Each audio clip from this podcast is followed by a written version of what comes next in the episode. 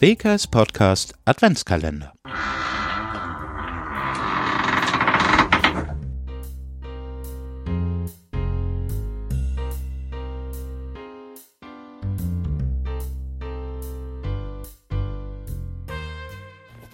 Moin, heute öffnen wir das zwölfte Adventskalendertürchen. In meiner Folge geht es um das Märchen Drei Haselnüsse für Aschenbrödel. In diesem Märchen geht es um ein Mädchen, das ihre Eltern verloren hat und die Stiefmutter übernimmt den Gutshof.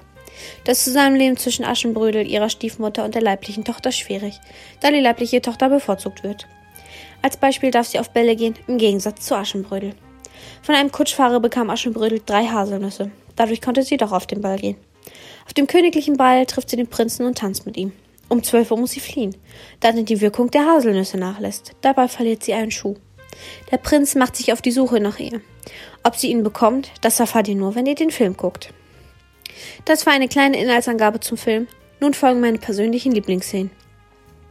Meine erste Lieblingsszene ist sie das kleine freche Mädchen, welches mit Absicht den Prinzen und seine Kumpanen mit Schneebällen bewirft. In einer anderen Szene verkleidet sie sich als Jäger und geht in den Wald. Dort sieht sie, wie der Prinz mit seiner Jägergemeinschaft versucht, einen Raubvogel zu schießen. Dort beweist sie ihn, dass sie besser schießen kann. Das waren meine persönlichen Lieblingsszenen. Nun kommen die Termine, wann der Film im Fernsehen läuft. Der Film läuft am 24.